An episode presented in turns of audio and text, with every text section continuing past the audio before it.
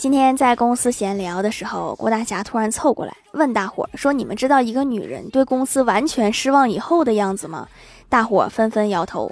郭大侠看了看郭大嫂说：“我老婆上班都不化妆了，她说这样的公司不配让她浪费化妆品。”好像很有道理呀。